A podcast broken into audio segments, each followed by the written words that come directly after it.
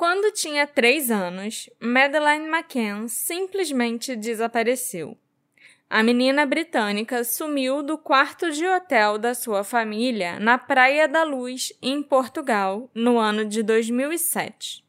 O incidente confuso tornou-se desde então o caso de pessoa desaparecida mais noticiado da história moderna.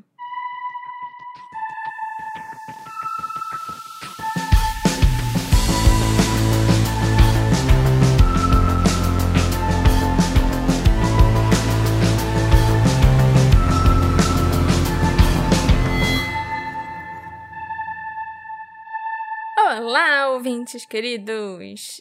Sejam muito bem-vindos ao episódio 150 do Detetive do Sofá. Olha só. É um marco. 150 vezes que vocês me ouviram, olha só. Eu sou a Marcela, a host desse podcast. E hoje, primeiro de tudo, eu quero dar as boas-vindas para os nossos apoiadores que estão aqui assistindo a nossa gravação ao vivo. Bem-vindos, apoiadores. Êêêê. Bem-vindos, apoiadores. E dessa vez sem efeitos especiais, né? Não esperem efeitos especiais, vocês que estão assistindo aí. Eu já expliquei, o Alexandre não vai deixar eu fazer a mesma coisa de novo. Então, eu não vou ficar enrolando muito nessa parte agora, porque o roteiro ficou absurdamente grande. Nesse episódio, como vocês perceberam já pelo trailer, a gente vai falar de um dos casos mais conhecidos da história da humanidade, eu acho, né? De um caso não resolvido de desaparecimento da menina Madeleine McCann, de três aninhos, que até hoje não foi encontrada, a gente não sabe o que aconteceu com ela. Você sabe, Alexandre? Não sei não, Marcela, mas e você antes- conhece o caso da Madeleine? É engraçado você falar isso, eu ia falar outra coisa, mas é engraçado você falar isso, que quando você escreveu o texto no blog, lá atrás, eu falei que seria bom você incluir no texto o que aconteceu, de fato. Não só o que você queria falar ali, mas fazer uma recapitulação. E aí, eu não sei se você lembra, você meio que falou, não, todo mundo sabe o que aconteceu com a Madeline. Não, todo mundo conhece, né? Todo mundo caso. conhece o caso. Eu não conhecia, assim, de verdade. Eu sabia por muito alto que era uma menina loira que sumiu. Eu nunca tinha. E de vez em quando aparecendo Fantástico. Nunca tinha me inteirado do caso, nunca sabia por que, que ela sumiu, de onde ela sumiu. Mas você sabia que ela era uma menininha que tinha sumido. Só isso, mais nada. É, não sabia como a história se desenvolveu, só sabia que ela era uma menina e vira e mexe ela voltava pro Fantástico. Hoje faz cinco anos, hoje faz não sei quantos anos. Então realmente eu não sabia. Então até acho interessante como a Terra gira, que Aham. agora você tá aqui e vai falar exatamente como as coisas. Tudo que eu queria lá atrás. Eu só queria isso lá atrás. Aham. Entendeu? Que você não fez. Ah, tá. Mas. Então hoje você finalmente vai saber o que aconteceu com a Madeline. Né? Como Essa ela altura- foi. Essa altura eu sei, né? Ah, tá. Ok. Mas assim, o que eu acho engraçado é que pode ser que alguém esteja ouvindo a gente esteja ouvindo com uma pessoa igual a mim no passado. Alguém com um namorado, com um parente, com alguém que nem liga muito pra True Crime, mas tá ouvindo porque você tá obrigando ela a ouvir, entendeu? E aí é bom que essa pessoa conheça o que aconteceu, né? Pode ter, pode Sim. acontecer. Eu não sabia, então. Mas antes eu queria avisar a todas as pessoas que estão ouvindo, né? A Marcela já falou, essa é uma gravação que a gente tá fazendo ao vivo. A gente vai fazer em duas partes. Essa primeira parte a gente vai estar gravando ao vivo. E nossos queridos apoiadores estão acompanhando a gente, que a gente deu bem-vindos. E se você que está ouvindo quiser acompanhar uma futura gravação ao vivo, quiser fazer parte do nosso grupinho secreto de apoiadores, ter acesso aos vídeos antigos das nossas gravações ao vivo, você pode se tornar um apoiador deste podcast aqui que vocês tanto gostam. Espero que tanto gostem. É muito importante pra gente, ajuda bastante. Quem não puder ajudar, quem não puder se tornar um apoiador, também indica o podcast, avalia onde você está escutando, se tiver como Dá dar cinco estrelinha. estrelinhas. Dá cinco estrelinhas, é legal. Eu acho que no Spotify a gente tem duas mil avaliações. Eu sei que muito mais gente escuta a gente. Então, vê isso, dá cinco estrelinhas. Vamos ver se a gente consegue chegar em 2.500 avaliações. Não sei, vamos ver. É importante. Acho que ajuda no algoritmo, que agora o Spotify vai ter essas coisas de algoritmo, coisa e tal. Então isso vai ajudar. Interagir com a gente de uma forma geral é sempre muito boa. Mas, lembrando aqui, voltando que eu comecei a falar dos nossos apoiadores, eu queria dizer, Marcela, O quê? que se não fosse pelos nossos apoiadores, o detetive do sofá ia ser que nem aquele relógio. Imagina um relógio. E ele Hum. tá quebrado. Aquele ali da cozinha. Só que aquele ali, ele tá certo pelo menos duas vezes por dia. O detetive do sofá não ia estar certo. Ia ser um relógio quebrado que nunca fica certo. Como? Eu não sei. Será que não tem ponteiro? Sei lá, fica aí pra imaginação de vocês. Mas a gente precisa de vocês pra ser um relógio quebrado que fica certo duas vezes por dia. Porque sem vocês, nem, nem isso. Mas então, Marcelo, agora sim, me conta o que aconteceu com a Madeline. O que aconteceu é muito, é muito forte, né? É muito forte, né? Então, tipo, pra... não, não, então volta. Então, Marcela, me conta. Sem rir também, né? Então, Marcela, me conta. Se eu soubesse o que caso- aconteceu com a Madeline, eu tava rica. Não tava, pior que não tava. Tava sim. Não tava. Eu ia É. ser a pessoa que descobriu o que aconteceu com a Madeline McCann. É, ok. Aí eu ia lá Mas pra ia Leicester. acreditar, ia ser. E assim, eu ia correr atrás dessa vez, por quê? Porque eu sei onde a família McCann mora. Uhum. Eles moram em Leicester, na Inglaterra, que é onde a minha melhor amiga também mora. O meu afilhado também mora. Então eu ia dar meu jeito. Mas então, Marcela, me conta o caso da Madeline McCann. Madeleine Beth McCann nasceu no dia 12 de maio de 2003. Ela foi a primeira filha da Kate e do Jerry McCann, que sempre desejaram ser pais e passaram pelo longo e emocionalmente desgastante processo de fertilização in vitro. Quando a Madeline tinha um ano, a Kate e o Jerry engravidaram novamente, dessa vez de um casal de gêmeos, chamados Sean e Amelie. Os pais da Madeline são ambos médicos e católicos, algo que não é tão comum no Reino Unido, né, onde a igreja anglicana é a religião oficial. A Kate McCann frequentou a Notre Dame High School em Everton Valley e depois, em 1992, ela se graduou em medicina pela Universidade de Dundee. A Kate praticou por um tempo obstetrícia e ginecologia, depois mudou a sua especialização para anestesiologia e finalmente para a clínica geral, que era a sua especialidade na época do desaparecimento da filha, em 2007. Já o Jerry McCann se formou na Universidade de Glasgow, com bacharelado em Fisiologia e Ciências do Esporte em 1989. Em 92, ele se formou em Medicina, também em Glasgow, e desde 2005 ele é cardiologista consultor no Glenfield Hospital, na cidade de Leicester. Os McCann se conheceram em 93 em Glasgow e se casaram em 98. A Madeline nasceu em 2003, como eu já disse para vocês, e os gêmeos em 2005. Os McCann resolveram viajar de férias com um grupo de amigos em abril de 2007. Ao todo, eles faziam parte de um grupo de nove adultos e oito crianças e escolheram um resort para se hospedarem. É uma opção que faz muito sentido, né? Principalmente para quem tem criança, porque tem atividade para todas as idades. Você pode largar seu filho em um lugar e fazer outra coisa, por exemplo. Mas esse resort não tinha a estrutura de um hotel, assim, especificamente falando. Ele não tinha um prédio, por exemplo, onde ficavam os quartos para os hóspedes se acomodarem. Havia, sim, várias áreas comuns para serem usadas pelos hóspedes, vários restaurantes, uma creche né, para crianças de várias idades, piscinas, quadras de esportes, mas os hóspedes ficavam hospedados em apartamentos alugados ao redor dessas áreas comuns, ao redor espalhados pelo resort. Claro que havia comunicação com a recepção 24 horas e tinha também serviço de limpeza, camareira, as mesmas comodidades que são oferecidas em hotéis. Mas o grupo não estava hospedado dentro do resort, assim, as quatro famílias chegaram em 28 de abril de 2007 para as férias de primavera de sete noites na Praia da Luz, uma vila na região do Algarve, em Portugal, com uma população que na época só tinha mil habitantes na Praia da Luz. Essa vila é conhecida como a Pequena Grã-Bretanha, devido à concentração de proprietários e turistas britânicos que frequentam o local. O grupo tinha reservado a viagem através da empresa de turismo britânica, que é o grupo Mark Warner, e as quatro famílias foram alojadas no mesmo prédio.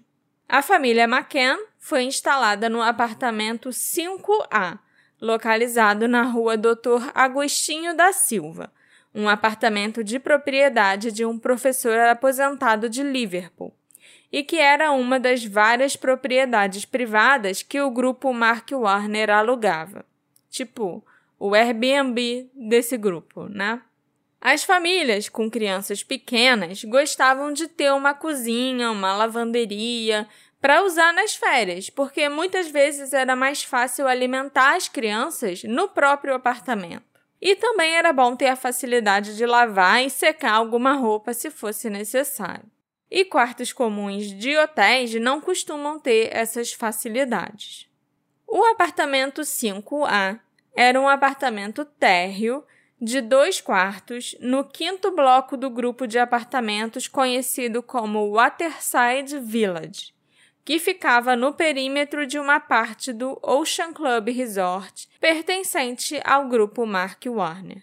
O casal, Matthew e Rachel Oldfield, estava no apartamento ao lado do apartamento dos McCann, no apartamento 5B, com a sua filhinha de dois anos, chamada Grace. A Jane Tanner e o Russell O'Brien estavam no apartamento 5D, com a filha Ella, de 4 anos, e uma filhinha menor chamada Eve. O apartamento 5C estava vago, ninguém estava hospedado nele. E por último, a Fiona e o David Pine, junto com a mãe da Fiona, chamada Diane Webster, e as filhas deles, Lily, de dois anos, e Scarlett, de um aninho, estavam no segundo andar, no apartamento que ficava em cima da Rachel e do marido. A Fiona e o David já eram amigos dos McCann há anos e eles foram os organizadores da viagem e também quem convidou os McCann para irem com eles. Os outros dois casais eram amigos da Fiona e do David, e eles até conheciam os McCann de ocasiões sociais, mas não eram amigos íntimos. Situado na esquina da Rua Doutor Agostinho da Silva com a Rua Doutor Francisco Gentil Martins, o apartamento 5A era acessível ao público pelos dois lados, né? Pelas duas ruas. Portas deslizantes de vidro na sala de estar nos fundos davam para a piscina, para as quadras de tênis, o restaurante de tapas e o bar do Ocean Club Resort. O acesso às portas do pátio era feito através de uma via pública, no caso, a rua Doutor Francisco Gentil Martins, onde um pequeno portão e uma escada conduziam à varanda e à sala do apartamento 5A. A porta de entrada mesmo oficial, né, do apartamento ficava no lado oposto do Ocean Club Resort, na rua Doutor Agostinho da Silva. Claro que eu vou colocar as fotos para vocês no Instagram, para todo mundo poder entender bem a planta do apartamento e também onde ele era localizado em relação ao resort, né? Onde ficavam as portas e a saída e o que que dava para onde, essas coisas. Os filhos dos McCann dormiam num quarto que ficava bem ao lado da porta da frente do apartamento, que, segundo a Kate, era mantida trancada o tempo todo. O quarto tinha uma janela com cortinas e uma veneziana externa de metal. Essa última controlada por um cordão do lado de dentro da janela. Os McCann mantiveram as cortinas e venezianas fechadas durante todos os dias. Afinal, as crianças só entravam lá no quarto para dormir mesmo. Essa janela dava para uma passarela estreita que levava a outros apartamentos e também para o estacionamento dos moradores, que ficava separado da rua por um muro bem baixinho. A Madeleine dormia numa cama de solteiro junto à porta do quarto, no lado oposto da janela. Já os gêmeos, o Sean e a Amelie, estavam em bercinhos no meio do quarto.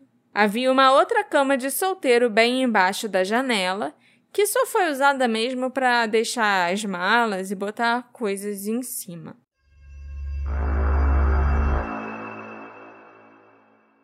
Hey, você se interessa por crimes reais, serial killers, coisas macabras e tem um senso de humor um tanto quanto sórdido? Se sim, você não está sozinho. Se você precisa de um lugar recheado de pessoas como você, venha conhecer o podcast Pátria Amada Criminal. Todas as semanas tentamos entender o pior da humanidade. Nesse processo, a gente ri, chora, fica brava, fofoca, porque afinal de contas é assim que a gente fala quando está entre amigos. Suas novas melhores amigas trevosas estão aqui, no Pátria Amada Criminal. Os primeiros dias da viagem foram agradáveis e a família conseguiu até estabelecer uma rotina. Os McCann acordavam, tomavam café da manhã no próprio apartamento e depois iam deixar as três crianças nos clubinhos, né? Que era tipo a creche do resort. Enquanto os filhos passavam a manhã se divertindo com outras crianças da mesma idade, a Kate e o Jerry aproveitavam a manhã jogando tênis, correndo, lendo, indo à praia, né? Fazendo coisas de adulto, sem as crianças. Na hora do almoço, eles iam buscar os filhos ali na creche e voltavam para o apartamento para almoçarem juntos. Depois do almoço, os pais passavam algum tempo com os filhos. Às vezes eles iam na piscina, às vezes eles iam no parquinho ou algo assim. Mas depois eles iam deixar as crianças nos clubinhos novamente. Só teve uma ocasião, segundo a Kate McCann, em que os pais resolveram fazer um passeio em família na praia, ao invés de, tipo, levar as crianças pro clubinho de novo, né? E aí eles ainda foram passear na praia com os filhos, levaram as crianças para tomar sorvete, mas começou a chover, o passeio foi um fiasco e as próprias crianças pediram para os pais irem deixar eles no clubinho de novo, porque o clubinho era mais legal do que ficar passeando com os pais. Durante a tarde, os McCann também ficavam livres então para aproveitar algum tempo com os outros adultos ou em casal. Por volta das 17h30, eles buscavam as crianças e participavam da hora do chá com os três filhos. Depois das crianças serem alimentadas, eles iam no parquinho e ficavam brincando mais um pouco com a supervisão dos pais. Às 19 horas, geralmente, os McCann já estavam de volta no apartamento, dando banho nas crianças, e depois eles assistiam desenhos, coloriam e liam histórias para os filhos. Até às 20 horas, a Madeline, o Sean e a Amelie já estavam dormindo em suas caminhas. Logo na primeira noite do grupo no resort, a Rachel Oldfield, uma das amigas do pessoal, né, que estava viajando junto lá, pediu para a recepcionista do restaurante e bar de tapas do resort que reservasse uma mesa para o grupo de nove adultos para todos os dias da estadia deles. Esse bar ficava próximo do prédio onde as famílias estavam hospedadas. Só havia uma piscina separando o prédio do bar de tapas. O grupo afirmou para a recepcionista que eles queriam a mesma mesa todo dia, às 20h30, porque dali dava para eles verem os apartamentos. E eles deixariam as crianças dormindo sozinhas antes de saírem e irem para o bar, e de meia e meia hora alguém iria checar se estava tudo certo. Tudo estava transcorrendo bem, até que na quinta-feira, dia 3 de maio de 2007, durante o café da manhã, a Madeline perguntou para a mãe: Por que você não veio quando o Sean e eu choramos ontem à noite? A Kate chegou a perguntar para a filha do que ela estava falando, mas a Madeline, que era muito tagarela, já tinha até começado a falar de outra coisa e nem ouviu a pergunta da Kate, que deixou o assunto para lá. Após o desaparecimento dela, os pais se perguntaram se isso significava que alguém havia entrado no quarto das crianças ou algo estranho teria acontecido. A Kate também notou naquela mesma manhã que tinha uma mancha marrom na blusa do pijama da Madeline, que ela não fazia ideia de como tinha ido parar lá. Não estava lá na noite anterior quando ela botou a Madeline para dormir. As crianças nesse dia passaram a manhã no clubinho do resort e depois a família almoçou no apartamento antes de ir na piscina. A Kate tirou a provável última fotografia conhecida da Madeline às 14 horas e 29 minutos daquela tarde, sentada na beira da piscina, ao lado do Jerry e da irmãzinha Amelie. As crianças voltaram para o clubinho pouco depois. Quando a Kate e o Jerry foram encontrar os filhos para a hora do chá, às 17h30, eles notaram que os gêmeos ainda estavam alertas e brincando, mas a Madeline parecia exausta. Ela foi para o colo da Kate e depois do chá ela não quis nem ir no parquinho brincar, como eles faziam todos os dias. Então, às 18 horas, a Kate e as crianças já estavam de volta no apartamento 5A, enquanto o Jerry foi para a aula de tênis, que ele tinha agendado. Enquanto as crianças coloriam na sala, a Kate foi tomar banho. Mas ela foi interrompida por David Pine, o marido da Fiona, que resolveu aparecer no apartamento perguntando se a Kate ou as crianças precisavam de alguma coisa enquanto Jerry estava jogando tênis e se ela queria que ele levasse as crianças no parquinho. A Kate, que tinha saído do banheiro de toalha às pressas, agradeceu a preocupação dele, mas disse que estava tudo bem e que ela ia ficar em casa com as crianças que estavam cansadas. O David Pine então foi embora. Por volta das 19 horas, o Jerry retornou da aula de tênis. Os McCann colocaram as crianças na cama em torno das 7h15, mais ou menos. A Madeline foi deixada dormindo em sua cama, com um pijama rosa e branco de manga curta, com o desenho do bisonho, né? Bisonho, o personagem do ursinho Pooh. Ela estava coberta com o seu cobertor de princesa e abraçada com o seu gatinho de pelúcia, o Cuddle Cat. Vocês ainda vão ouvir falar bastante desse, desse gatinho. A Madeline pegou no sono imediatamente já os gêmeos demoraram um pouco mais, mas também dormiram relativamente rápido. O Jerry e a Kate então se arrumaram para jantar, tomaram uma taça de vinho juntos e às 20 e 30 eles deixaram o apartamento 5A para jantar com os amigos no bar de tapas do Ocean Club Resort. Como eu disse para vocês, o apartamento ficava perto, a cerca de 55 metros em linha reta do restaurante. Mas chegar no restaurante envolvia caminhar pela rua pública para chegar até as portas do resort e em seguida caminhar pelo resort até o outro lado da piscina, a uma distância de cerca de 82 metros. O topo do prédio, onde os apartamentos, né, onde todo mundo estava hospedado, era visível do restaurante de tapas. Inclusive, alguns dos apartamentos dava assim para você ver a porta e tal. Mas as portas do apartamento 5A especificamente não podiam ser vistas do restaurante, de nenhum lugar do restaurante. A porta dos fundos, que dava para o pátio, só podia ser trancada por dentro. Por isso, os McCann a deixavam fechada mas destrancada, com as cortinas fechadas, para que eles pudessem entrar por ali quando fossem verificar as crianças. Havia um portão de segurança, né, um portãozinho com trava para a criança, no topo da escada do pátio, e outro portão ali embaixo, depois que você descia as escadinhas na parte inferior que dava para a rua. Os McCann ou algum dos seus amigos saíam do restaurante aproximadamente a cada meia hora para ver como estavam os filhos. Gente, em meia hora dá tempo de muita coisa acontecer. Ainda mais com criança, em dois minutos dá tempo de muita coisa acontecer com uma criança, sabe?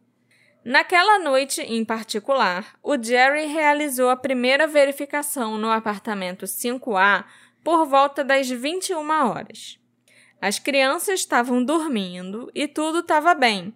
exceto que ele se lembrava de ter deixado a porta do quarto das crianças entreaberta. E agora ela estava quase escancarada. Ele então foi até lá, né? Fechou a porta, deixou a porta entreaberta novamente, igual estava antes, e saiu do apartamento para retornar ao restaurante.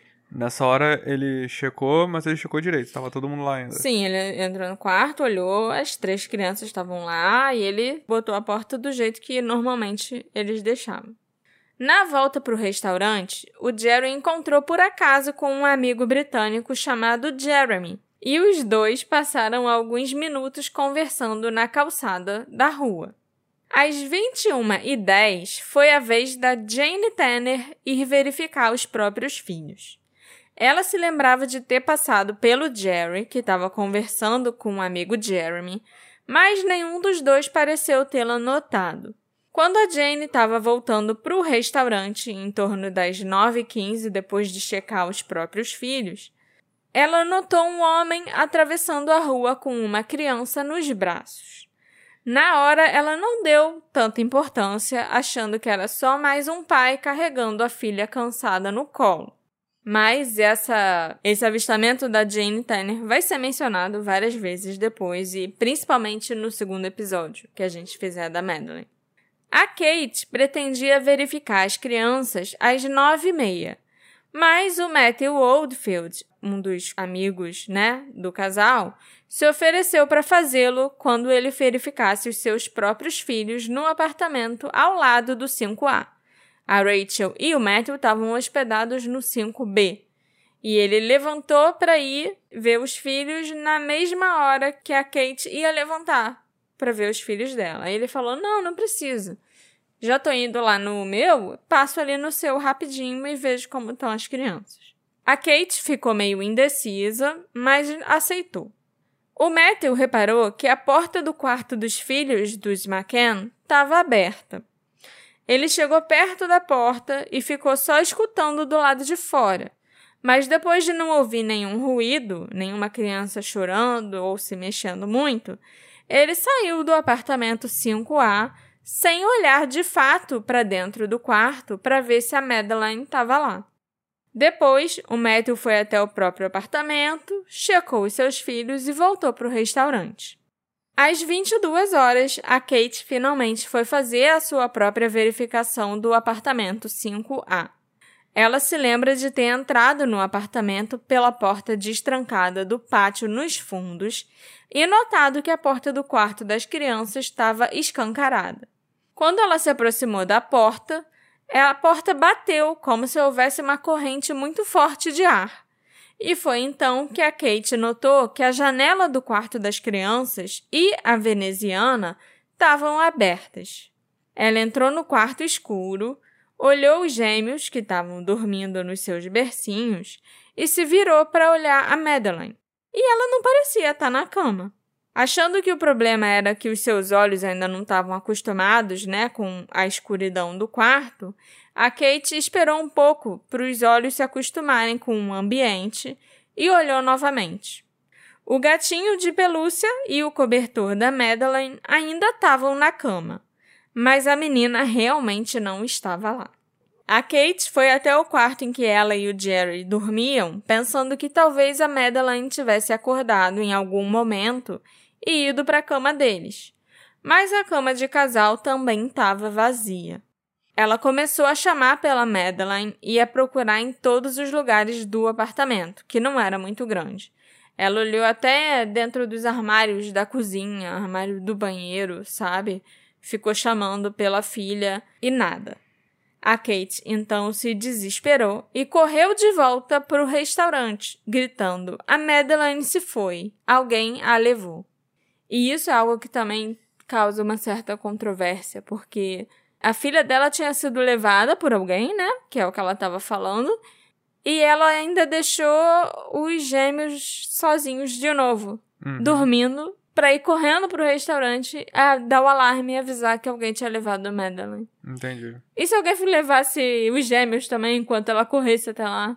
Ela, Entendi. ela não pensou nisso? Ela não podia ter usado o celular, por exemplo? Ah, às vezes Não. não, pensa direito, né? Tá na, É, tá no, situação. no desespero, É, realmente. não toma as melhores decisões também. Vai Mas saber. isso foi algo que a polícia questionou bastante. Por volta das 22h10, o Jerry enviou Matthew Oldfield para pedir a recepção do resort que chamasse a polícia. E às 22h30, o resort ativou o seu próprio protocolo de busca de crianças desaparecidas. 60 funcionários e outros hóspedes fizeram buscas até às 4h30 da manhã inicialmente presumindo que a Madeline devia ter acordado, visto que ela estava sozinha, levantado e, tipo, saído na rua procurando pelos pais. De uma ponta à outra da Praia da Luz, ouviam-se pessoas chamando o nome da Madeline naquela noite. Dois agentes da Guarda Nacional Republicana, que é tipo a Polícia Militar de Portugal, chegaram ao resort às 23h10, vindos de Lagos, que fica a 8 quilômetros de distância. À meia-noite, após uma breve busca, eles alertaram a polícia judiciária, na cidade vizinha de Portimão. Segundo a Kate McCann, no livro que ela publicou em 2011 e que eu li inteirinho esse final de semana, a polícia judiciária chegou pouco depois de uma da manhã. Às duas da manhã, dois cães de patrulha foram trazidos para o resort. E às oito da manhã, quatro cães de busca e salvamento também chegaram. Os policiais fizeram buscas em corpos de água, poços, cavernas, esgotos e ruínas no entorno da Praia da Luz. O inspetor Gonçalo Amaral, o chefe da Polícia Judiciária de Portimão, se tornou o coordenador do inquérito foi amplamente reconhecido que os erros mais básicos, erros de principiante mesmo, foram cometidos durante as primeiras horas após o desaparecimento da Madeline, que, como vocês já sabem, sempre são as horas mais cruciais, né, para se obter pistas num caso. Ainda mais quando alguém desaparece, as primeiras 48 horas sempre são as mais importantes. E foi bem nessas 48 horas que a polícia mais cagou em cima desse caso. Nem a polícia rodoviária, nem a guarda costeira receberam descrições da Madeline durante muitas horas, e os agentes não fizeram buscas de casa em casa na Praia da Luz, nem nos apartamentos do resort. Os bloqueios nas estradas só foram estabelecidos às 10 horas da manhã seguinte, quando já tinham se passado mais de 12 horas do desaparecimento da Madeline. E assim, Portugal faz fronteira com a Espanha, você chega lá muito rápido, porque Portugal é um país muito pequeno, de carro. E você só em algumas horas cruzando ali o. Eu acho que é um canal de Gibraltar, você tá no Marrocos, você já tá em outro continente, sabe? Então, era assim muito importante ter bloqueado todas as estradas e todos os caminhos ali que levavam para fora da Praia da Luz. A polícia também não solicitou imagens de vigilância das rodovias, que poderiam mostrar os veículos que saíram da Praia da Luz na noite do desaparecimento da Madeline, nem da estrada entre Lagos e Vila Real de Santo Antônio, que fica na fronteira espanhola. A Euroscut, a empresa que monitora essa estrada, disse que nunca foi nem contatada pela polícia por informações ou pra, até para eles saberem se tinham câmeras de vigilância nessa estrada. E o pior de tudo é que nem todas as pessoas que estavam no resort na noite em questão foram entrevistados, tanto funcionários como hóspedes. E mais tarde, os turistas contataram a polícia britânica para dizer que ninguém havia falado com eles para saber se tinham visto alguma coisa. Apesar da polícia ter sido imediatamente informada de que a Madeline tinha sido levada por alguém, né, que é o que a Kate estava falando, e portanto o apartamento onde ela estava hospedada era uma cena de crime, ele só foi isolado nas primeiras horas da manhã seguinte, do dia 4 de maio, quando já era muito tarde para proteger evidências forenses vitais de serem perdidas ou danificadas. E não importa nessa situação se a Madeline realmente foi sequestrada, se aconteceu alguma coisa no apartamento, como muita gente especula, ou até se ela saiu sozinha de lá de dentro. Fato é que aquele foi o último lugar onde a Madeline foi vista antes de desaparecer. Então a polícia tinha a obrigação de isolar aquele apartamento assim que chegaram no local. Mas nas cenas tensas e caóticas que se seguiram ao alarme dado pela Kate, todo tipo de gente entrava e saía do apartamento, deixando vestígios do seu DNA por todo o lado e permitindo que até o vento perturbasse materiais como fios de cabelo ou pelos, por exemplo, que poderiam produzir informações importantes. Os amigos do casal entraram e saíram do apartamento várias vezes. Pessoas que trabalhavam no resort, até estranhos que queriam saber o que estava acontecendo, tiveram lá dentro. Pessoas que procuravam a Madeline ou que queriam consolar a Kate e o Jerry Tocaram em interruptores de luz, todas as maçanetas, xícaras e copos, tudo que poderia ter sido tocado pelo sequestrador também. Que a princípio, né, e eu acho que até hoje, não se acreditava e não se acredita até hoje que o sequestrador estava usando luvas. Então, assim, você ali já perde a chance de encontrar algum vestígio de DNA, alguma impressão digital qualquer coisa que o sequestrador poderia ter deixado no apartamento. Surpreendentemente, o adorado brinquedo da Mad, o Cuddle Cat, que ainda permanecia na sua cama, não foi colocado num saco plástico e levado embora como evidência, apesar do sequestrador ter movido o cobertor de princesa dela e provavelmente ter mexido também no gatinho de pelúcia quando ele tirou a Madeline do quarto. Outra grande cagada feita pela polícia é que num condomínio próximo, que ficava na mesma rua do prédio onde os McCann estavam hospedados, havia câmeras de segurança que mostravam exatamente a rua Doutor Agostinho da Silva, a rua onde ficava a entrada e saída principal do apartamento 5A, e também onde ficava a janela do quarto das crianças. Além disso, o condomínio também tinha câmeras que mostravam a estrada que ficava ali do outro lado do prédio. Essas câmeras poderiam ter captado imagens daquela noite, poderiam ter mostrado se a Madeline realmente foi sequestrada e quem a levou.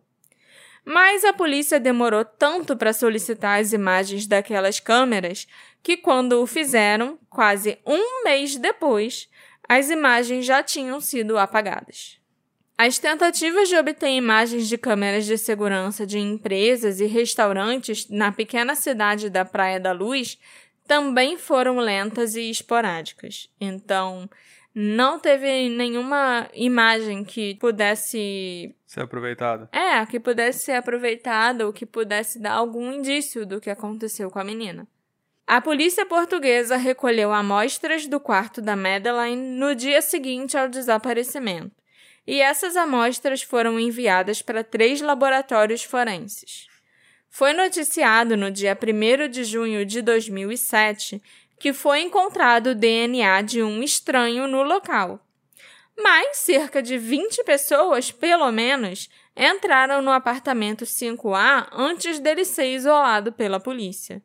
De acordo com a Kate, um policial colocou fita adesiva na porta do quarto das crianças mas saiu às três da manhã sem proteger o resto do apartamento. O processo da Polícia Judiciária foi divulgado em 2008 e mostrava que o apartamento 5A ficou vazio durante um mês após o desaparecimento da Madeline e depois ele voltou a ser alugado para turistas. A polícia portuguesa só resolveu isolá-lo novamente para realizar testes forenses em agosto de 2007. E já não adiantava mais nada, porque várias outras famílias já tinham se hospedado ali também, depois dos McKenna. Agosto de 2007 era quanto tempo depois? Três meses depois.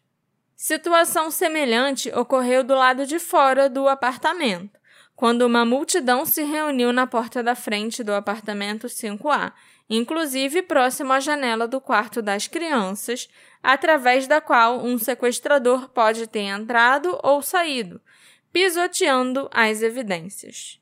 As pessoas ficaram andando para lá e para cá, passaram pelo pátio, passaram pelo corredorzinho ali onde tinha a janela das crianças, até pisaram nos canteiros de planta que tinha ali enfeitando em volta do apartamento. Uma policial ainda analisou a veneziana externa da janela do quarto em busca de impressões digitais sem usar luvas ou outras roupas de proteção. Na verdade, nenhum dos policiais portugueses que esteve no quarto ou no apartamento inspecionando o caso usou nenhum tipo de luva ou de proteção. Então, até a, impressão digital estranha que foi encontrada, se duvidar, ou DNA estranho, podia ser de algum policial, né? Normalmente, quando a perícia vai realizar testes forenses e tentar coletar evidência num local, eles botam uma roupa protetora, botam touca no cabelo para não deixar cair fio do próprio cabelo na cena do crime. E lógico, usa luva. Luva é o mínimo que você tem que usar para sua digital não ser confundida com a digital de alguma testemunha ou algum perpetrador, por exemplo.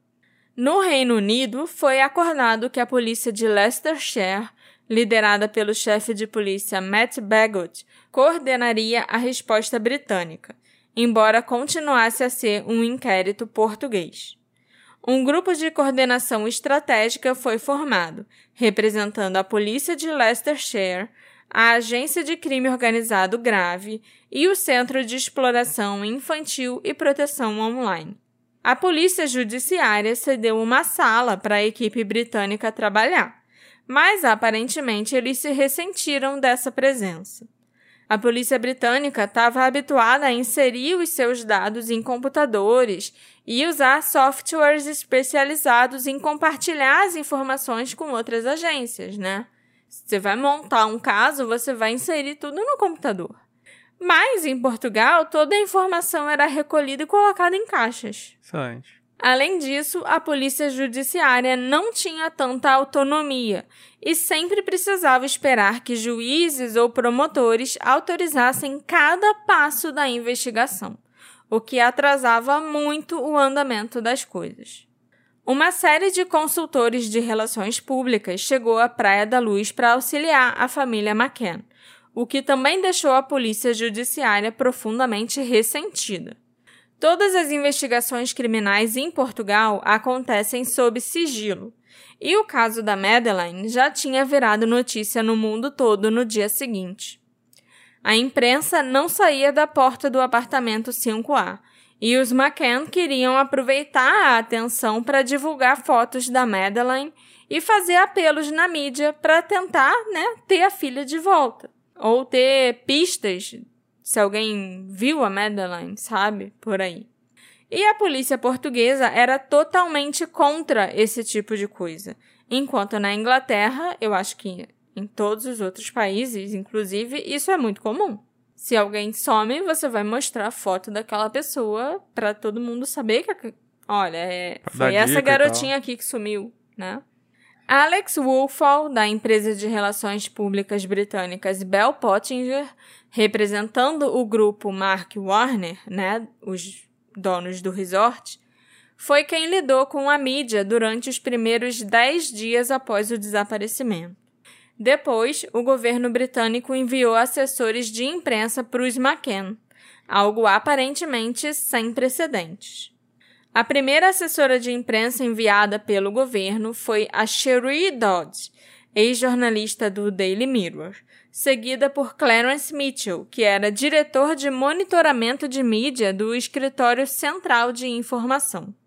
Quando o governo mandou o Clarence voltar, os McCann contrataram a Justine McGuinness. Quando ela saiu, a Hanover Communications assumiu brevemente o comando, chefiada por Charles Levington, o ex-secretário particular de John Major.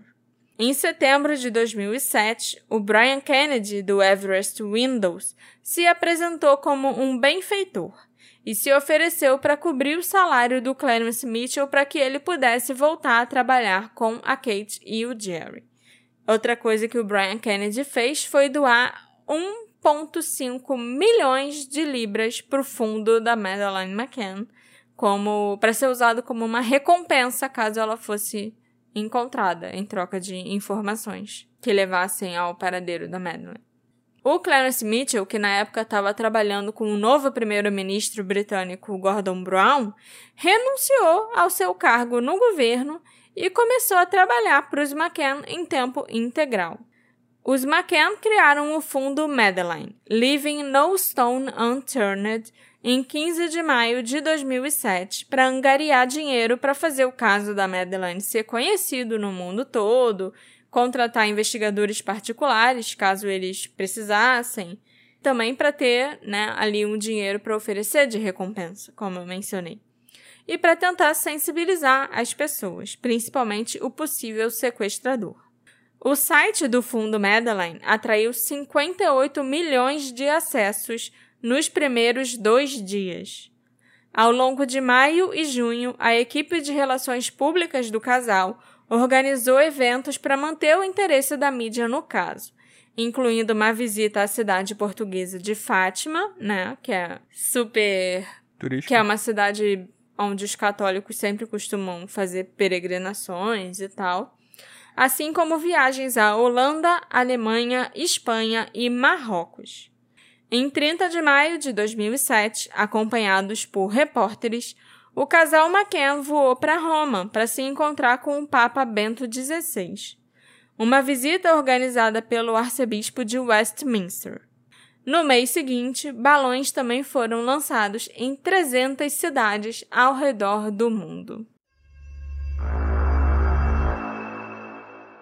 Doze dias após o desaparecimento da Madeleine, Robert Murat, um consultor imobiliário luso-britânico de 34 anos, se tornou o primeiro arguído, o primeiro suspeito desse caso.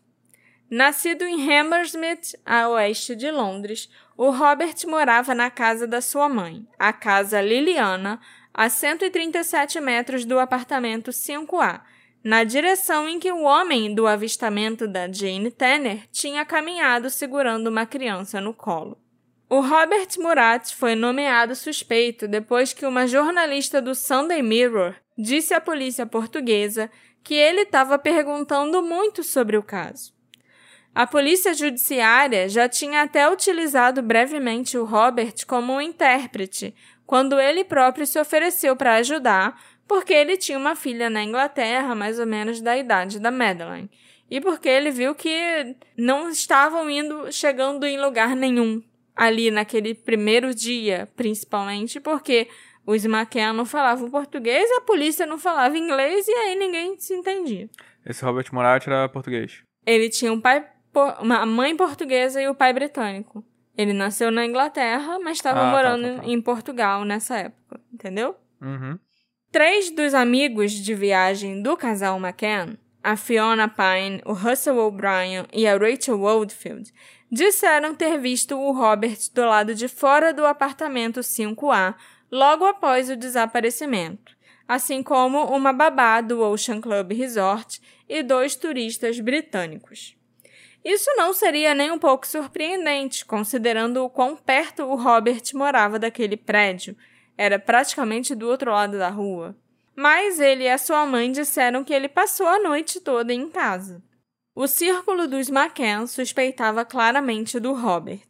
Inclusive, um dos apoiadores dos McCann ofereceu ao repórter da BBC Richard Bilton acesso exclusivo a quaisquer novos desenvolvimentos no caso se o Richard relatasse todas as fofocas que estavam circulando sobre o Robert Murat.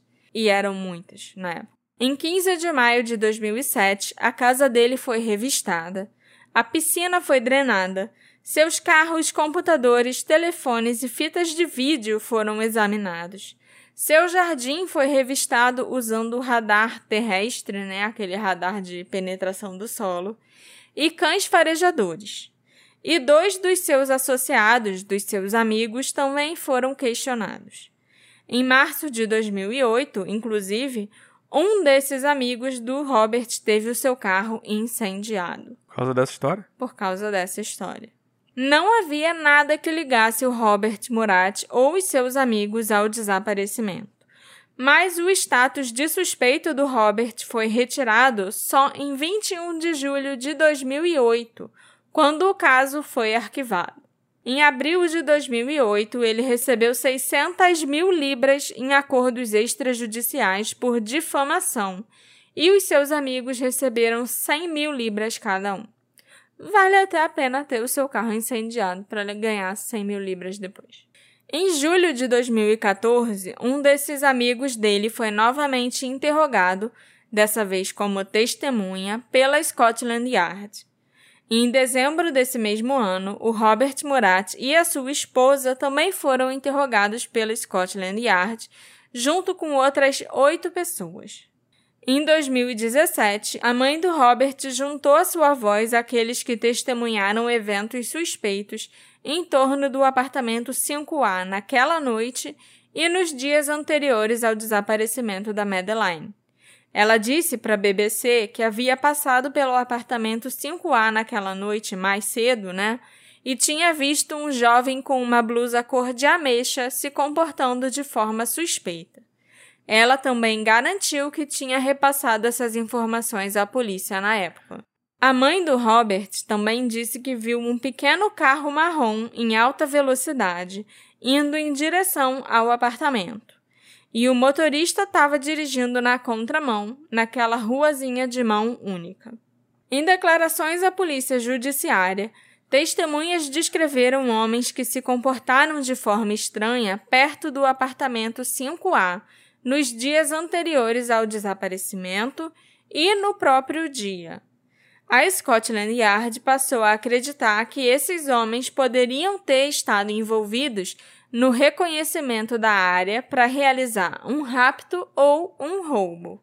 Houve um aumento de quatro vezes nos roubos entre janeiro e maio de 2007, incluindo dois roubos no bloco dos McCann nos 17 dias anteriores ao desaparecimento da Madeline, durante os quais os ladrões entraram pelas janelas desses apartamentos. Várias testemunhas relataram homens estranhos, afirmando que estavam coletando donativos para caridade. No dia 20 de abril, um homem de aspecto sujo pediu a uma turista no seu apartamento, perto do apartamento 5A, dinheiro para um orfanato nas proximidades de Espiche. Mas aparentemente não existiam orfanatos ou locais similares nem em Espiche naquela época, nem nas, tipo, nos arredores da cidade de Spiche, sabe? A testemunha descreveu o homem como agressivo e intimidador. Em 25 ou 26 de abril, o turista que alugou o apartamento 5A antes dos McCann encontrou em sua varanda um homem que havia entrado pelos degraus da rua. Educado e barbeado, o visitante pediu dinheiro para um orfanato. No dia do desaparecimento da Madeline, 3 de maio de 2007, houve quatro coletas de caridade, coletas de caridade, né, fazendo aspas assim no ar, feitas por dois homens nas ruas em torno do apartamento 5A. Às 16 horas, dois homens de cabelo preto abordaram um proprietário britânico à procura de fundos para um albergue ou hospício em Espiche.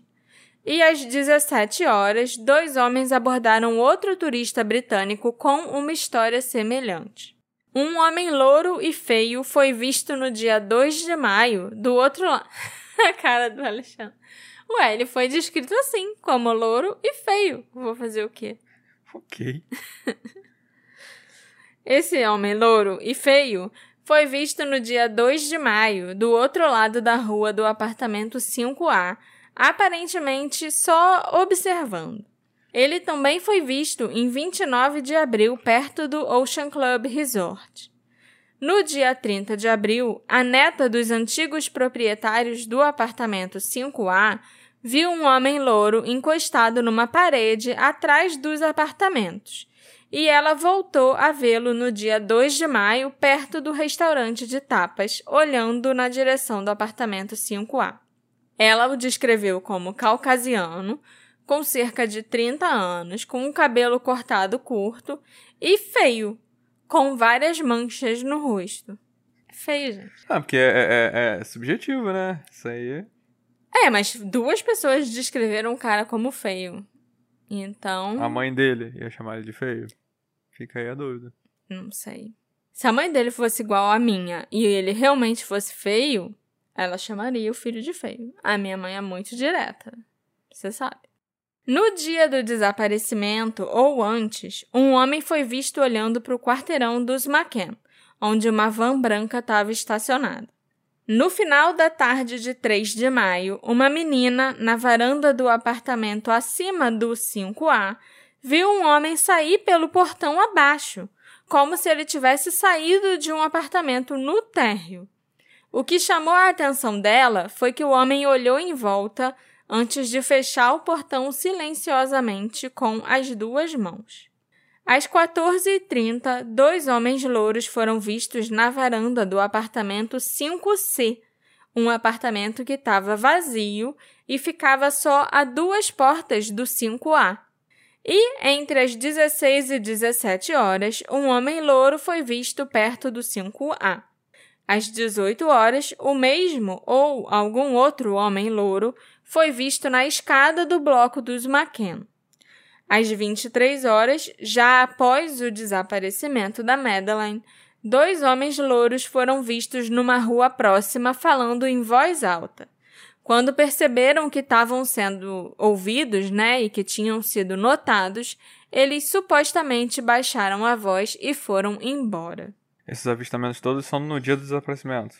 No dia do desaparecimento ou no dia anterior, sabe? Bem na época que os McKen estavam ali. Eles chegaram dia 28 de abril. A Madeleine desapareceu 3 de maio. Uhum. Todos esses avistamentos do homem louro feio e de outros homens louros aleatórios aí aconteceram nesse período em que os McKen estavam naquele apartamento. A primeira indicação de que os meios de comunicação e talvez até a própria polícia estavam se voltando contra a Kate e o Jerry McCann surgiu em 6 de junho de 2007, quando um jornalista alemão perguntou para eles durante uma conferência de imprensa em Berlim se eles estavam envolvidos no desaparecimento.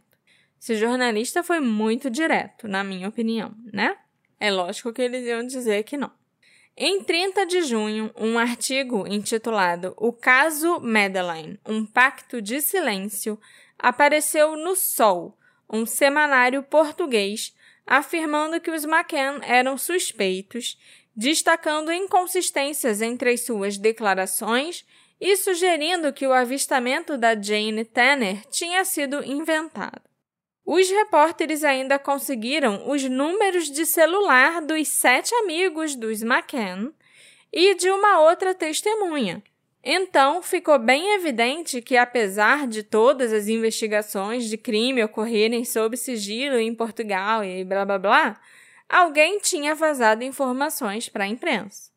Esse artigo e alguns artigos posteriores na imprensa portuguesa que também foram reproduzidos pela imprensa britânica, fizeram várias alegações sem provas.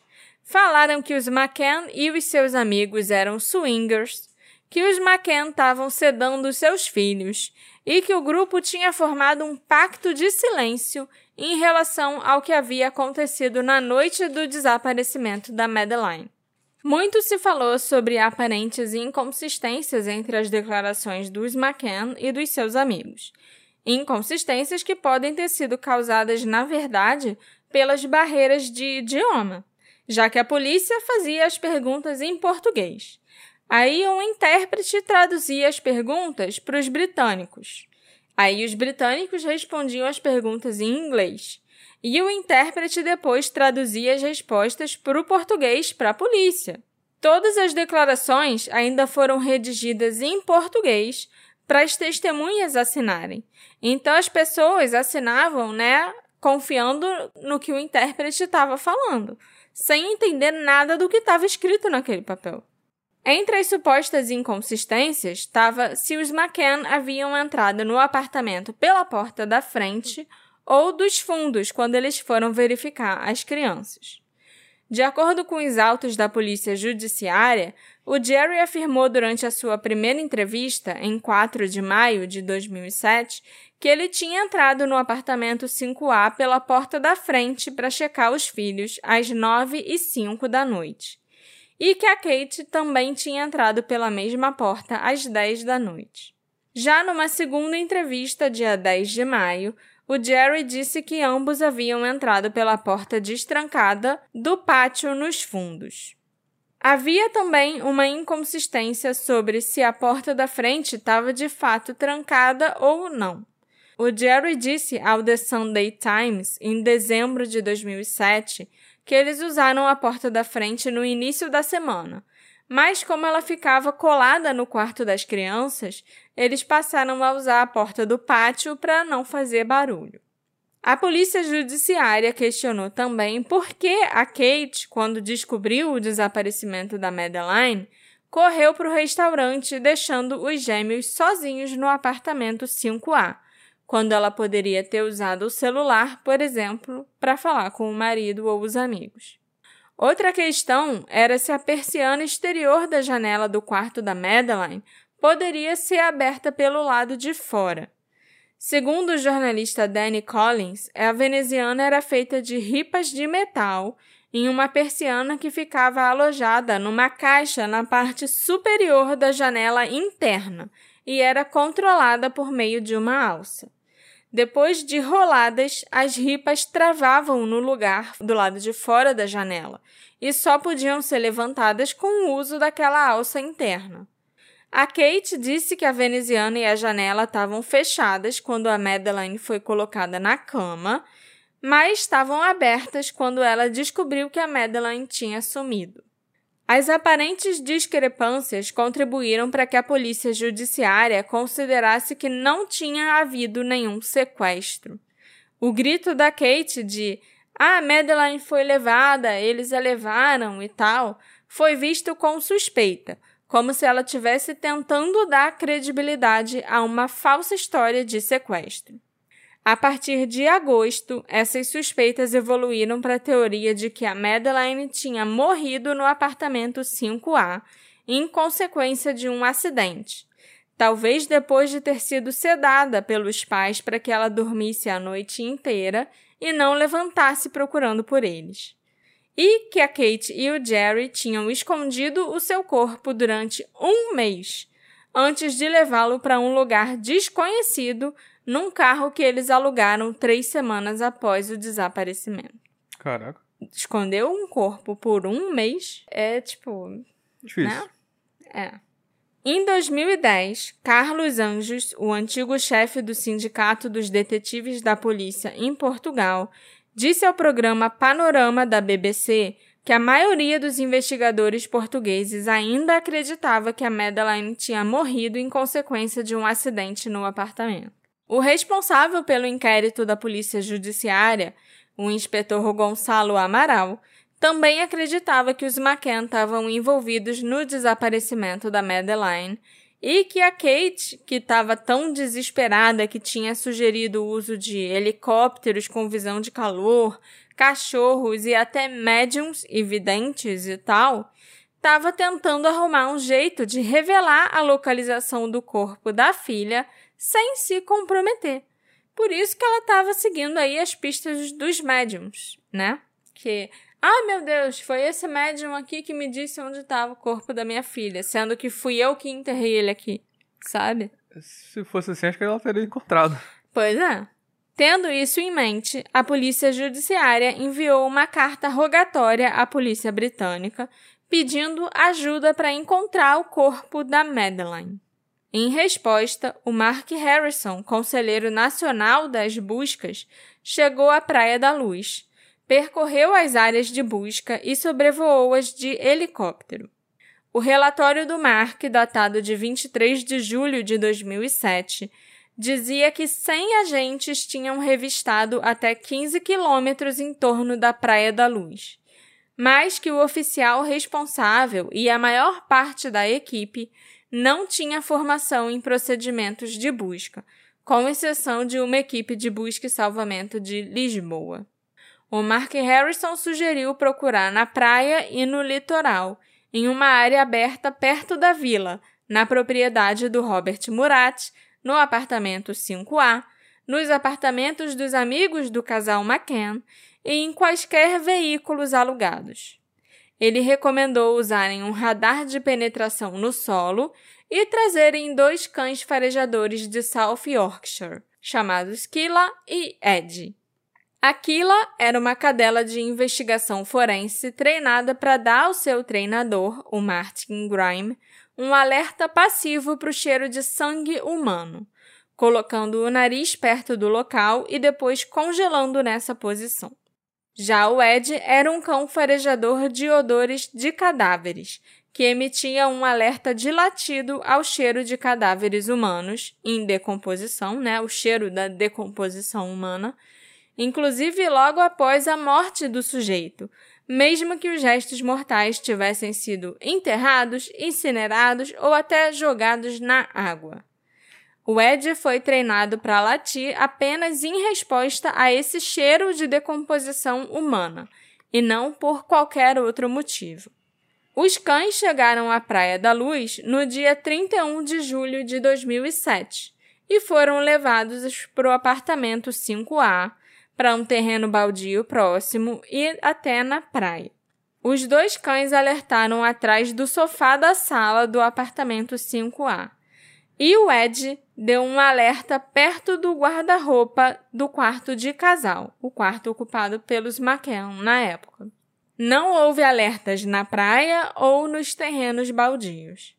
A polícia judiciária obteve mandados de busca na casa em que os McKen alugaram na Rua das Flores, porque eles tiveram que sair do apartamento 5A e depois de um tempo eles também tiveram que sair do resort, né? Assim, já estavam causando muitos transtornos para os outros hóspedes. E para eles próprios também foi melhor porque para ter privacidade, para ter imagino. mais privacidade, exatamente. Então eles alugaram essa outra casa. Além desse mandado de busca para a casa que os McCann alugaram, a Polícia Judiciária também obteve o mandado para os cães farejarem o Renault Scenic prateado que o casal alugou 24 dias após o desaparecimento da Madeline. A casa e o terreno onde a casa ficavam foram revistados em 2 de agosto. O único alerta veio do Ed, o cão farejador de cadáver, quando ele encontrou o Cuddle Cat, o gatinho de pelúcia da Madeline que estava na sala. Aquila não deu nenhum alerta. A polícia saiu da casa levando caixas com as roupas dos McCann, o gatinho da Mad, um par de luvas de látex as malas dos McCann, um bloco de notas, dois diários, incluindo um que a Kate tinha começado após o desaparecimento da filha, e a Bíblia de uma amiga que ela havia pegado emprestado. Uma passagem que o dono da Bíblia havia marcado sobre a morte de uma criança foi copiada para o arquivo do caso policial junto com uma tradução para o português. Os itens foram levados para outro local, onde o Ed alertou seu encarregado sobre uma das caixas de roupas dos McKen. Uma fonte próxima aos advogados do casal disse aos repórteres que se realmente houvesse cheiro de cadáveres nas roupas da Kate, isso poderia ser causado pelo seu contato com cadáveres como médica de um hospital. A polícia também levou o carro deles, o Renault Scenic, e no dia 6 de agosto, Aquila e o Ed foram levados para um parque de estacionamento subterrâneo, em frente à sede da Polícia Judiciária em Portimão, onde estavam estacionados 10 carros, separados por 6 a 10 metros de distância, incluindo aí os carros dos McCann e o carro do Robert Murat. O Ed, o cão farejador de cadáver, deu um alerta do lado de fora do carro dos McCann, perto da porta do motorista. Na manhã seguinte, Aquila alertou dentro do porta-malas e também na chave do carro. Quase imediatamente, a imprensa portuguesa começou a publicar histórias de que a Madeline tinha morrido no apartamento 5A. Cabelos e outras fibras foram coletados em áreas do carro e do apartamento 5A onde Aquila e o Ed deram alertas e foram enviados ao Serviço de Ciência Forense em Birmingham para elaborarem um perfil daquele DNA. Nesse momento, segundo o Sunday Times, a polícia judiciária abandonou a teoria do sequestro completamente. No dia 8 de agosto, sem esperar pelos resultados de Birmingham, a polícia portuguesa chamou os McCann para uma reunião em Portimão, onde Guilhermino Encarnação, o diretor regional da Polícia Judiciária, e Luiz Neves, o coordenador da Direção Central de Combate ao Banditismo de Lisboa, disseram que o caso agora era um inquérito de assassinato.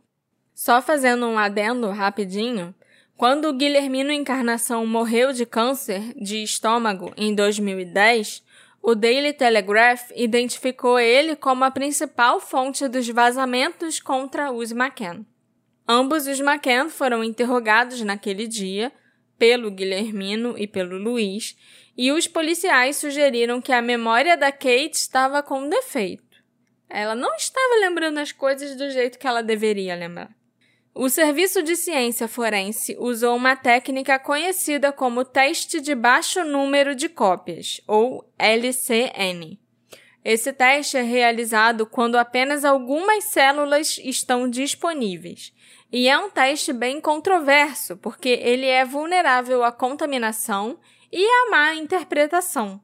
Em 3 de setembro, o John Lowe, do Serviço de Ciência Forense, enviou um e-mail para o detetive superintendente Stuart Pryor, da polícia de Leicestershire, o oficial de ligação entre as autoridades britânicas e portuguesas. O John Lowe disse para o Stuart Pryor que uma amostra do porta-malas do carro continha 15 dos 19 componentes do DNA da Madeline e que o resultado era muito complexo para uma interpretação significativa. O que, que isso quer dizer? Isso quer dizer que tinha lá. Poderia ser, assim, o DNA dela. Mas não tinha 100% de certeza, porque o DNA de uma pessoa é formado juntando o DNA da mãe e o DNA do pai. E a Madeline ainda tinha dois irmãos que eram gêmeos, né? A Sean e a Amelie. Então, os irmãos também tinham um DNA que seria muito parecido com o dela porque vinham das mesmas duas pessoas. Uhum. Entende? Então, aquele DNA tinha 15 marcadores genéticos da Madeline. Mas, você pode ter certeza que era dela? Não. Porque podia ser de um dos dois irmãos, que tinha um DNA bem parecido com o dela, podia ser do pai ou podia ser da mãe, entendeu? Entendi. Era uma possibilidade que fosse realmente dela, Podia estar tá nos brinquedos dela, podia estar tá na roupa dela, podia estar tá até pelo apartamento mesmo, já que ela ficou naquele apartamento por cinco dias. Mas podia não ser, podia ser de algum familiar, entendeu?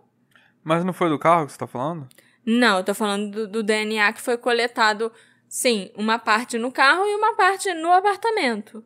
Atrás do sofá onde os dois cães latiram, onde os dois cães alertaram. Ah, tá. Entendeu? Tá coletaram DNA de vários lugares e enviaram para análise.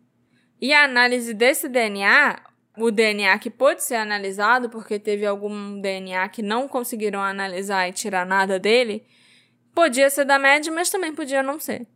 Entendeu? O e-mail do John Lowe foi traduzido para o português no dia 4 de setembro de 2007.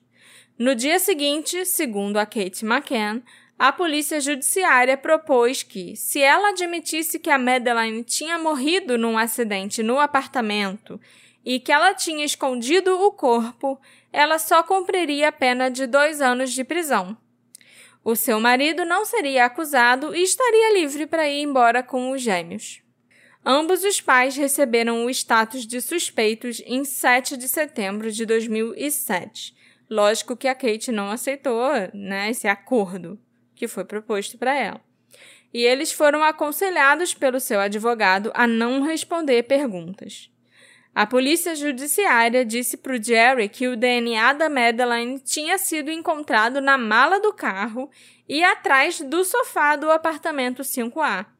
O Jerry até respondeu às perguntas feitas a ele pela polícia judiciária nesse interrogatório, mas a Kate se recusou a responder a todas as perguntas que lhe foram feitas durante uma entrevista de 11 horas. Porra. Era tudo muito demorado porque precisava de intérprete. Hum, entendi. Então, assim, a polícia fazia uma pergunta, aí o intérprete traduzia. A Kate falava sem comentário. Aí o intérprete tinha que traduzir o sem comentário de volta para a polícia portuguesa. Então talvez só levasse 5 horas e meia, É, se fosse normal. é. Que também é muita coisa. Exatamente. E eles ainda falaram pro Jerry, tipo, ah, com certeza, 100% de certeza que o DNA da Madeline estava aqui na mala do carro que vocês alugaram três semanas depois que ela sumiu. E que o DNA dela estava lá onde os cães farejadores alertaram. E isso não era verdade. A evidência de DNA era 100% compatível, disseram jornalistas em Portugal. As manchetes dos tabloides britânicos também incluíam cadáver no carro dos McCann. O Daily Star relatou que uma mecha de cabelo da Madeline foi encontrada no carro do casal. Os vazamentos vieram diretamente da polícia portuguesa, de acordo com um depoimento em 2012 do Jerry Lawton, um repórter do Daily Star. Inclusive, quem teria vazado essas informações foi quem interrogou os McCann. E quem recebeu o e-mail falando: não podemos concluir nada com essa evidência de DNA, porque pode ser da Madeline, mas também pode não ser, entendeu? A polícia de Leicestershire tinha tomado a decisão de não corrigir os repórteres para não se antagonizar com a polícia portuguesa, que estava no comando do caso. A prioridade da força era manter um bom relacionamento com a polícia judiciária para encontrarem a Madeline. Então eles deixaram os tabloides britânicos falarem o que quisessem, inclusive sobre o DNA, mesmo eles sabendo que aquilo não era verdade. É vazamento que chama quando, tipo, a própria polícia chega Mas a polícia não chegou mandando um comunicado pra imprensa falando isso. no... É que essa... Entendeu? Eu Era sei. tipo, um policial ligou pra um amigo dele falando, ó, em off, tô te falando isso, isso e isso, entendeu? É em tipo off que coisa... não era em off.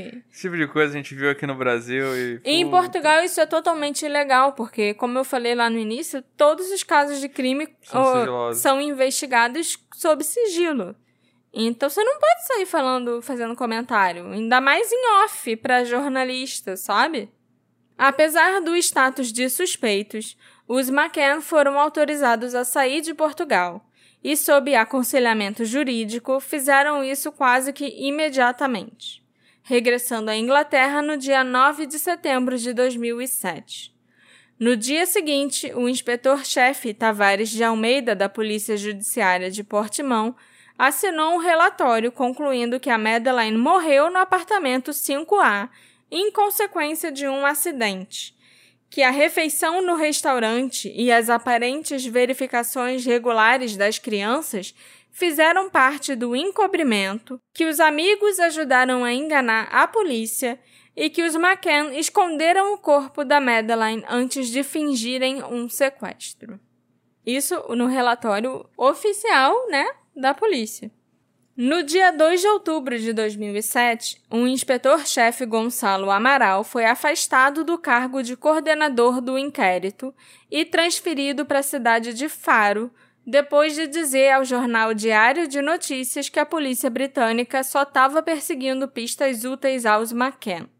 Por exemplo, ele criticou a decisão deles de dar seguimento a um e-mail anônimo enviado ao príncipe Charles, que alegava que um antigo funcionário do resort Ocean Club tinha levado a Madeline. A pessoa mandou uma dica pro Príncipe Charles. O príncipe Charles, por De toda não? a família real que a pessoa podia mandar, sei lá, mandaram pro Príncipe Charles. Lógico, ele é o menos popular. Ele é quem deve receber menos e-mail e menos carta. Ninguém gosta saber. dele. Então, assim, se alguém vai levar isso adiante, se alguém vai ler os e-mails, vão ser os Deve assessores do príncipe Charles. Deve ter uma caixa de e-mail mais vazia, deve dar Muito pra ler mais com mais vazia. atenção. Exatamente. Eu entendo a pessoa que fez isso. Perfeitamente. Você não vai mandar isso pra Kate, pro William, pro Harry, que na época o Harry ainda era muito popular. Nem pra Ok. rainha, porque eles são muito ocupados e a caixa de e-mail deles deve ser lotada.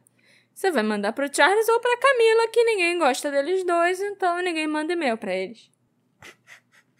O próprio Gonçalo Amaral foi constituído suspeito um dia depois do desaparecimento da Madeline, no âmbito da sua investigação de outro caso, o desaparecimento de uma menina chamada Joana Cipriano.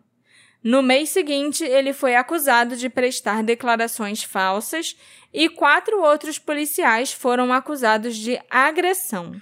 Pera aí, não entendi. O Gonçalo virou suspeito. Não, no caso da Joana Cipriano. Ele foi um suspeito nesse caso. Sim. Ok. Não, um suspeito não de ter matado a menina ou algo assim, né? Mas eu vou explicar melhor. Ah, tá, era isso que eu tava Entendeu? pensando. Calma, calma. A Joana Cipriano, de 8 anos, desapareceu em 2004 em Figueira, a 11 quilômetros da Praia da Luz. O seu corpo nunca foi encontrado e nenhuma arma do crime foi identificada. A mãe e o tio da Joana foram condenados pelo homicídio da menina após os dois confessarem. Mas a mãe da Joana retirou a sua confissão, retratou essa confissão, dizendo que ela tinha sido espancada pela polícia. A confissão dela tinha sido obtida sob tortura. O Gonçalo Amaral não estava presente quando essa tortura teria ocorrido, mas ele foi acusado de ter encoberto os seus policiais, que fizeram isso com a mãe da Joana. Os outros detetives, né, os policiais que teriam espancado a mulher, foram absolvidos. E o Gonçalo foi condenado por perjúrio em maio de 2009 e recebeu pena de suspensão de 18 meses. Entendeu? Por Uhum. que, que ele foi um suspeito na Joana e depois foi É porque até é culpado, entendeu? Ele só encobria as Não, merdas eu que os entendi. policiais dele faziam. Ele era meio corrupto, sabe? E coisa e tal. Ele mandava torturar pessoas pra obter confissões. Hum, Coisas normais do dia a dia da polícia. Ok. Mas ele foi pego. E foi, teve essa, essa condenação aí, suspensão de 18 meses. Uhum. Depois que o Gonçalo foi suspenso, o inquérito McCann foi assumido por Paulo Rebelo, vice-diretor nacional da Polícia Judiciária, que ampliou a sua equipe de detetives e iniciou a análise do caso. Em abril de 2008, os sete amigos que viajaram com os McCann foram entrevistados na Inglaterra pela polícia de Leicestershire, com a presença da polícia judiciária. Só para vocês terem uma noção, até então, os sete amigos dos McCann não tinham sido interrogados oficialmente pela polícia judiciária.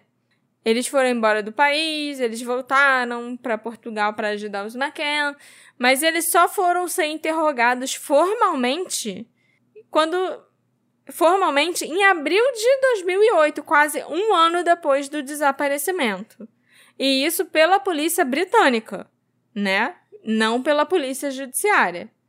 Apesar de que tinham dois policiais da polícia judiciária lá assistindo a esses interrogatórios, mas só assistindo. A Polícia Judiciária planejou, em dezembro de 2007, realizar uma reconstituição na Praia da Luz, utilizando os McCann e sete amigos deles em vez de atores. Mas os amigos se recusaram a participar sem saber qual era a intenção dessa reconstituição.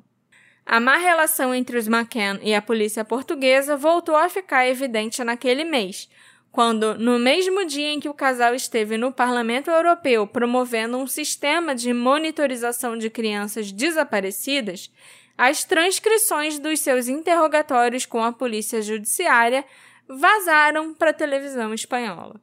O diretor nacional da Polícia Judiciária, o Alípio Ribeiro, se demitiu pouco depois, alegando pressão midiática. Ele disse publicamente que a polícia foi precipitada em nomear os McCann como suspeitos. Em maio de 2008, os procuradores portugueses estavam examinando as acusações contra os McCann, que incluíam abandono de crianças. E aí eu acho que eles deviam realmente ser investigados, acusados e talvez até condenados a alguma coisa. Porque você não larga crianças sozinha dormindo em outro país, Ah. num apartamento. Aqui no Brasil, é- Se eu não me engano, é abandono Se de não é um crime. Sim, se eles não fossem influentes, ricos e tal, eles com certeza teriam sofrido as consequências disso, Uhum. né? Mas as outras, as outras acusações eram de rapto, homicídio e ocultação de cadáver. Aí já é um pouco demais, né? Ainda mais quando você não tem evidências que corroborem com isso tudo. Em 21 de julho de 2008, o procurador-geral português Fernando José Pinto Monteiro anunciou que não havia provas que ligassem os McCann ou o Robert Murat ao desaparecimento da Madeline. A qualidade de suspeitos foi levantada e o caso foi encerrado. Em 4 de agosto, o Ministério Público de Portugal divulgou à mídia 17 CD-ROMs com a- os arquivos do caso, contendo 11.233 páginas, incluindo 2.550 páginas só falando sobre avistamentos. Os arquivos incluíam também um relatório do promotor de 58 páginas que concluía: Nenhum elemento de prova foi encontrado que nos permita formar qualquer conclusão lúcida, sensata, séria e honesta sobre as circunstâncias do desaparecimento da Madeleine McCann. Em 2009, a polícia portuguesa ainda publicou mais duas mil páginas relacionadas aos arquivos do caso. Você leu isso tudo? Não. Tudo não. Eu li só o que eu achei que era importante, Ok. né? Porque quando foi divulgado, estava na ordem cronológica de tudo que aconteceu. Então, assim, era impossível você achar alguma coisa específica sem saber a data que tinha acontecido. Mas quando foi jogado na internet, num começaram- site eu acho que é chamado McCann PJ Files, é, as pessoas organizaram melhor. E aí você consegue procurar por pessoa ou por local, entendeu? Uhum. Por, sei lá, testes de DNA, entendeu? Entendi, entendi. E aí eu fui só nas coisas mais importantes. Eu não fiquei lendo 13 mil páginas de um policial falando português para intérprete traduzir para inglês, para pessoa responder em inglês, para o intérprete traduzir para português de volta. Que é a coisa mais redundante que eu já vi na minha vida. E sim, é assim que tá lá nos inquéritos, nos arquivos, sabe? Uhum. é uma idiotice absurda. Uma parte dos arquivos desse caso é uma coisa muito, muito idiota. Dias após o encerramento do caso, partes do diário da Kate McCann, que tinha sido levado pela Polícia Judiciária em agosto de 2007, foram publicados por um tabloide português, o Correio da Manhã. Apesar da decisão de um juiz português em junho de 2008 de que a apreensão tinha sido uma violação de privacidade e que todas as cópias deviam ser destruídas. Mas a polícia não obedece ninguém. Não obedece nem o juiz que mandou destruir as cópias. Ao invés disso, eles mandaram as cópias para a redação do Correio da Manhã. As tensões persistentes entre os McCann e a polícia judiciária atingiram tal nível que o Gonçalo Amaral se demitiu da força em junho de 2008 para escrever um livro, alegando que a Madeleine tinha morrido num acidente no apartamento e que, para encobrir o fato, os McCann tinham forjado um sequestro. Três dias após o encerramento do caso, o livro do Gonçalo Amaral, chamado Mad, A Verdade da Mentira, foi publicado em Portugal pela editora Guerra e Paz. Logo no lançamento, em novembro de 2008, o livro vendeu 180 mil cópias e, em 2010, foi traduzido para seis idiomas. Um documentário baseado no livro foi transmitido pela TVI em Portugal em abril de 2009 e foi assistido por 2 milhões de telespectadores. A verdade da mentira é um nome maneiro. É um nome maneiro, mas sabe o que, que é chato, sabe? E meio desrespeitoso? Hum. É que a Madeline, ela detestava ser chamada de Mad. Toda vez que alguém chamava ela de Mad, ela corrigia a pessoa falando: Meu nome não é Mad, Sim, meu nome é Madeline. E ele ter dado o título dele, o título do livro dele de Mad, a verdade da mentira, é desrespeitoso até com a própria menininha, sabe? Porque ele sabia melhor do que ninguém assim como os pais dela, assim como hoje em dia todo mundo sabe, que ela não gostava de apelido. Ela sempre corrigia as pessoas falando: meu nome não é Médio, meu nome é Madeline. Então, por que você, quando vai lançar um livro, resolve lançar com esse título de Mad que você sabe que a própria garotinha não gostava? Achei isso meio. De... É meio que uma afronta aos pais. Mais uma afronta do Gonçalo aos pais da Madeline, entendeu? E eu tentei ler o livro do Gonçalo Amaral, mas você não vai traduzir um livro do português de Portugal para o português do Brasil, porque é tudo português, no fim das contas, né? Então, o livro só chegou aqui no português de Portugal. E é um saco de ler aquele livro. Tipo, eu já li alguns livros do Saramago na época da faculdade, que é português de Portugal, mas o livro do Gonçalo eu achei um saco. Eu li o livro da Kate McCann, mas eu não consegui ler o livro do Gonçalo Amaral, porque o português de Portugal era muito chato de ler. Os McCann iniciaram uma ação por difamação contra Gonçalo Amaral e o seu editor em 2009. O fundo da Madeline cobriu os honorários advocatícios.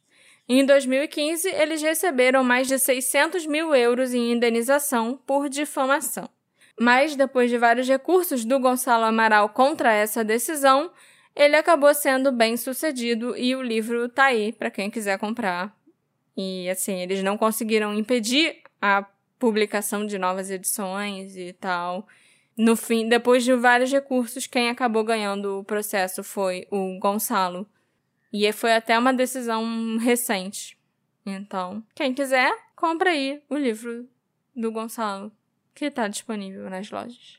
Não sei aonde, mas está em algum lugar.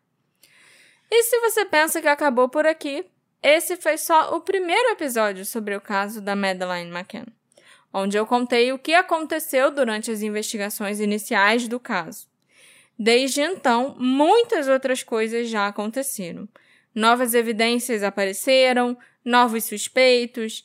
Eu já li os arquivos da Polícia Judiciária quase que inteiros, né? Tudo que é interessante para o caso. Além de ter lido também, como eu falei, o livro publicado pela Kate McCann em 2011. Eu li muita coisa desde do ponto que eu parei aqui, no ano de 2009, mais ou menos, quando o Gonçalo estava lançando o livro. E desde que eu escrevi o caso no blog há algum tempo atrás. Não lembro quando foi que eu escrevi. Então, assim, muita coisa também já mudou na minha visão do caso, entende? Uhum. Eu ainda, ainda vai ter muita coisa que estava lá no blog, mas tem coisas novas desde que eu escrevi aqueles artigos, que foram dois artigos. E além de ter coisas novas, também teve pesquisa nova que eu fiz, tem, tem muita coisa ainda para adicionar sobre o desaparecimento da Madeleine McCann. Então, na semana que vem, a gente se encontra para discutir tudo isso e também falar sobre as teorias mais populares em relação a esse caso. Eu queria agradecer a todo mundo que estava com a gente, estava ouvindo aí ao vivo. Eu vou dar aqui o agradecimento. Agradecer a paciência de vocês, porque esse episódio vai ficar bem longo. Eu anotei aqui as pessoas que eu vi comentando, provavelmente esqueci de alguém. É, mas muito obrigado a quem acompanhou a gente.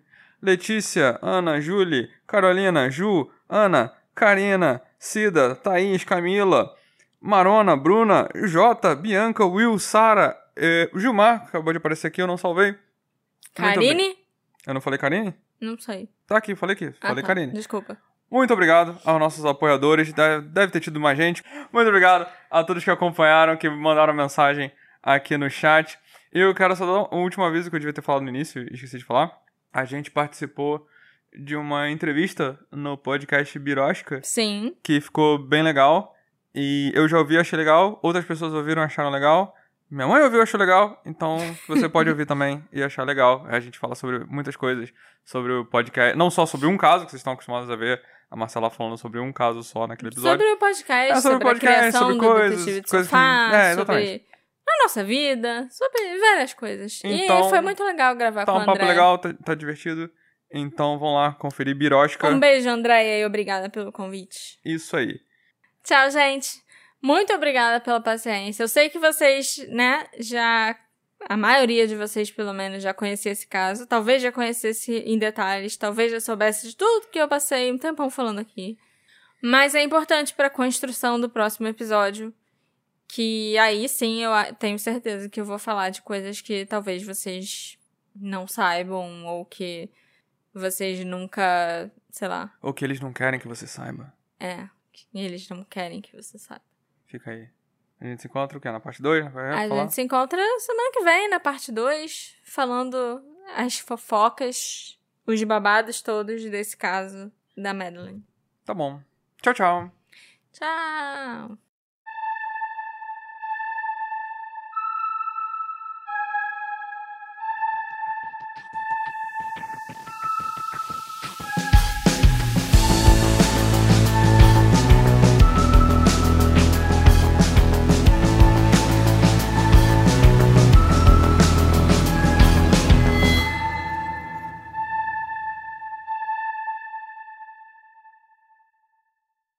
Hey, você se interessa por crimes reais, serial killers, coisas macabras e tem um senso de humor um tanto quanto sórdido?